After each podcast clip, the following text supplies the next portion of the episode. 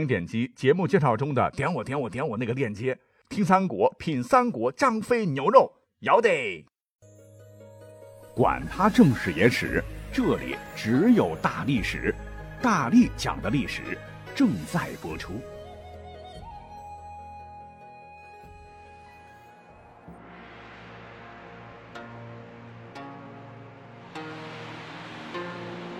滚滚长江东逝水，滚滚长江东逝水，浪花淘尽英雄。每个假期呢，我都会伴着这首歌再看一遍《三国演义》。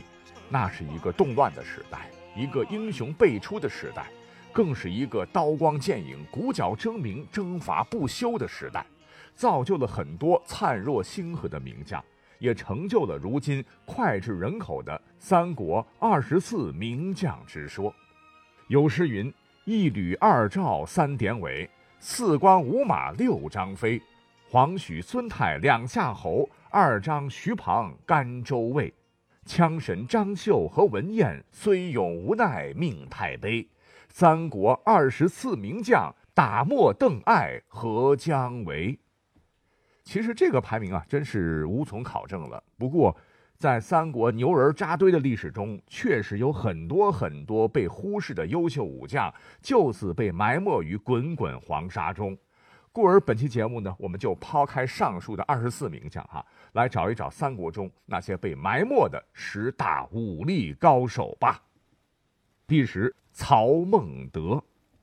啊，你会问，曹操怎么能排进这个榜单呢？我反问，怎么就不能排呢？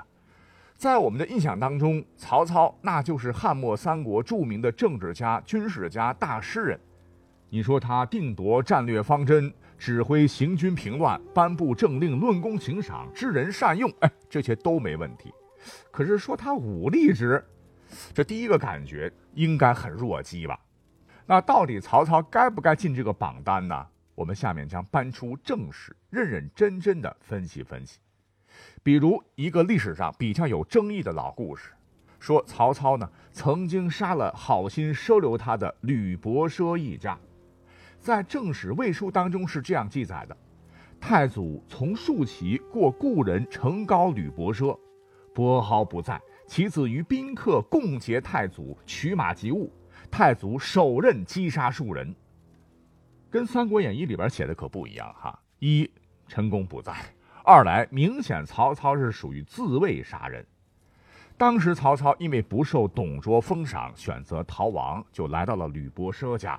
而吕伯奢本人不在家，他的儿子和宾客们看到曹操随身携带了不少的金银细软，乱世中这可值不少钱呐，便起了歹意，想谋害曹操。幸好曹操发现的早，情急之下，曹操先下手为强，率先发难，杀了吕伯奢家人及其宾客。啊，也就是说，吕伯奢儿子他们不轨在先，曹操是迫于无奈才杀的人。原文当中，其子于宾客。我们虽然不晓得宾客当中是否有武艺高强的人，呃，要是再加上吕伯奢的儿子们，人数肯定少不了。而曹操能与之相搏，连杀数人，自个儿却毫发无损，这就体现了一定的战力啊。还有其他史料，比方说《三国志·裴松之注》就曾说：“魏王崩，葬高陵。”就之后又巴拉巴拉的对曹操进行了一番人生总结，说曹操技力不凡，有射落飞鸟、亲禽猛兽之能，曾一日之内射得六十三只雉，雉野鸡的意思啊。虽武力呢不一定干得过干死老虎的武松啊，剑术胜得过辕门射戟的吕奉先，但这个技能呢已经是异于常人了啊，属于顶级的猎人水准。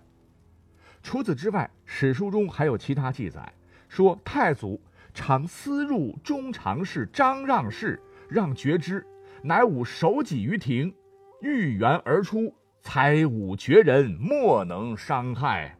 哎，这就更加坐实了历史上曹操武力值着实不低，达到了武将级别。这个张让曾是汉灵帝极为宠信的宦官，是一个反面角色了。其府中必定高手如云，守备森严。而曹操好生了得呀，啊，竟然能够先进了庭院，又穿过了堂，直到内室才被发觉，可见其前行功夫了得。发现了，那面对众多高手围攻，他竟然在庭院当中挥舞手戟，展开一番大战，竟然能靠着自己绝世的武功逼退追兵，后翻越高墙是安全逃离，都足以证明曹操武力超群。不当大内高手实在是可惜了。正史魏书当中又加码，说有一次兵变谋反，夜烧太祖帐，太祖手剑杀数十人。啊，说的是曹操有一回去扬州募兵，遭遇叛乱，在被偷袭的情况下是临危不惧，与群贼殊死搏斗，竟手刃数十名职业军人，自个儿安然无恙。这明明就是武将级的战力。列第时说他被埋没，无可厚非。第九位，我估计你们肯定也想不到，这便是专擅朝政、威震天下的董卓。啊，说起来，董卓的形象历史上算是彻底崩坏了啊！荼毒洛阳，残害百姓，掳掠民女，滥杀百官，恶行罄竹难书。哎，这就使得每当汉末三国各方诸侯举着兴义兵、诛暴戮而起事时，就要把这个董卓搬出来给鞭挞一番呐，说什么自董卓以来，朝堂之上朽木为官，遍地之间禽兽食禄，云云。董卓俨然就是暴虐的代名词。受电视剧的深刻影响吧，在我们的印象当中，他这个人的形象也非常差，大腹便便，走几步路都要喘三喘，就是一篡权谋位的色老头啊！就这货，能有啥武力值？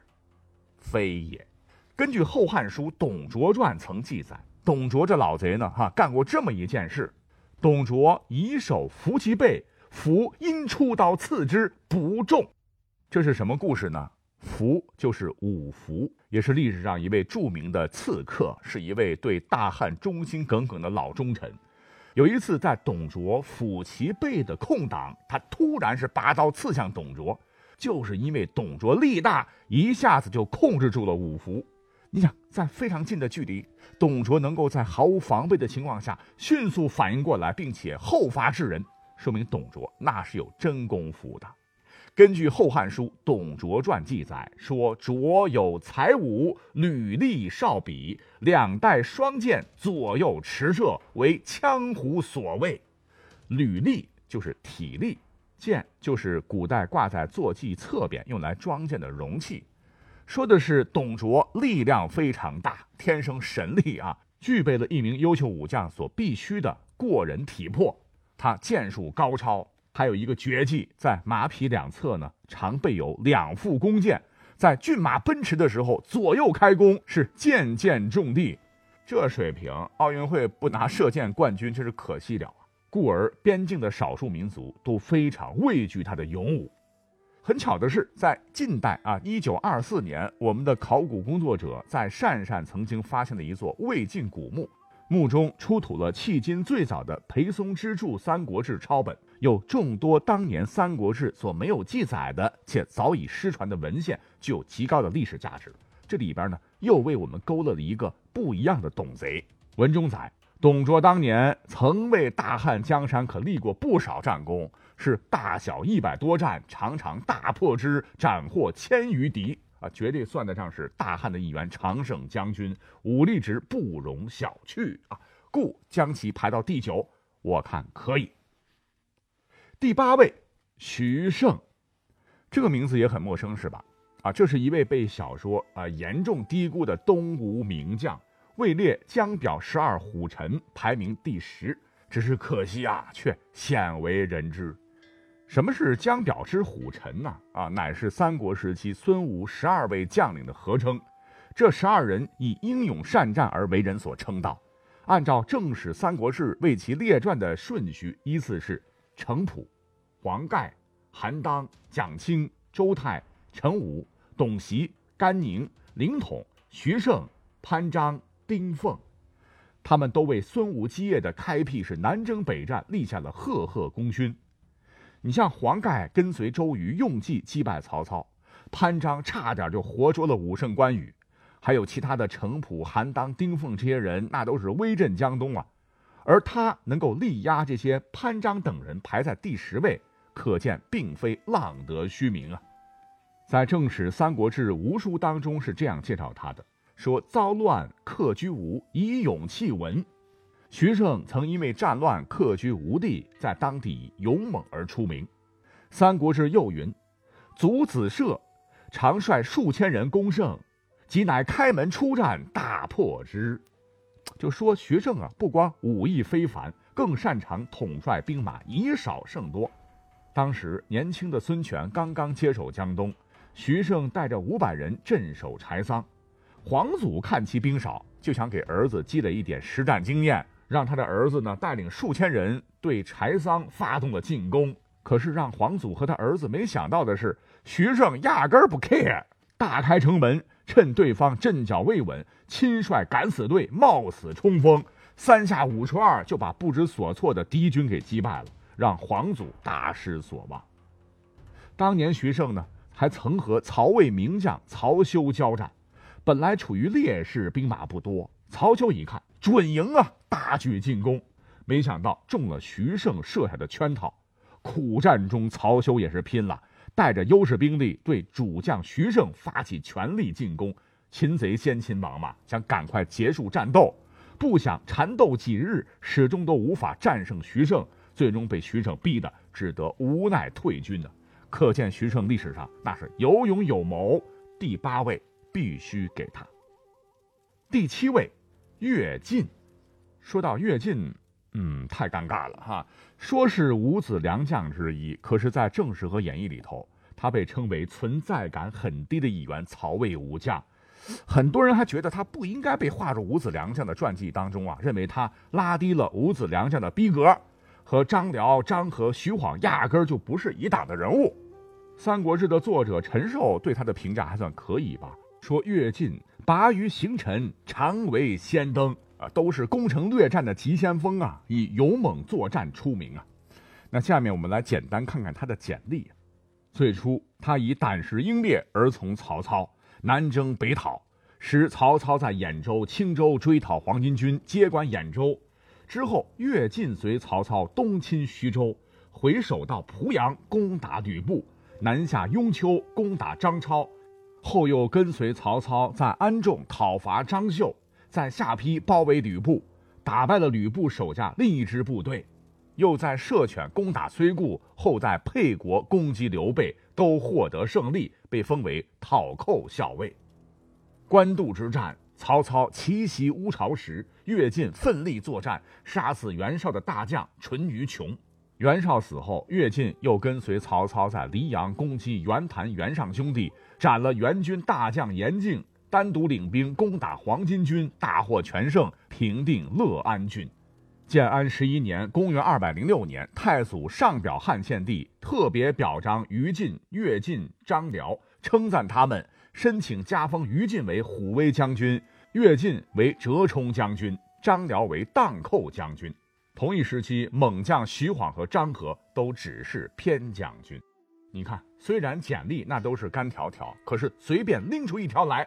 那都足以证明他是当之无愧的名将，凭啥要被历史所冷落？对不对？就这么一位猛人，我们必须要把他安排到第五位。第六位，太史慈。说起来，在《三国志》当中，陈寿高度评价他，说太史慈信义笃烈，有古人之风。其北海救孔融，扫荡江东，真乃忠义无双、文武双全、剑法如神的名将。绝对也是一位被《三国演义》耽误了的武将之一。太史慈啊，作为江东一个传奇人物，东吴最强战神，明明人家是王者，却把他当青铜，真是心塞呀！啊，关于他的英雄事迹，我们在大力多人有声剧小说里的中国史讲《三国演义》的时候，就曾经细讲过太史慈憨豆小霸王，欢迎收听。那排行榜共十位，还有几个名额，请把你心目当中觉得最被低估的三国将领告诉我好吗？说不定他会出现在下个节目中。拜拜。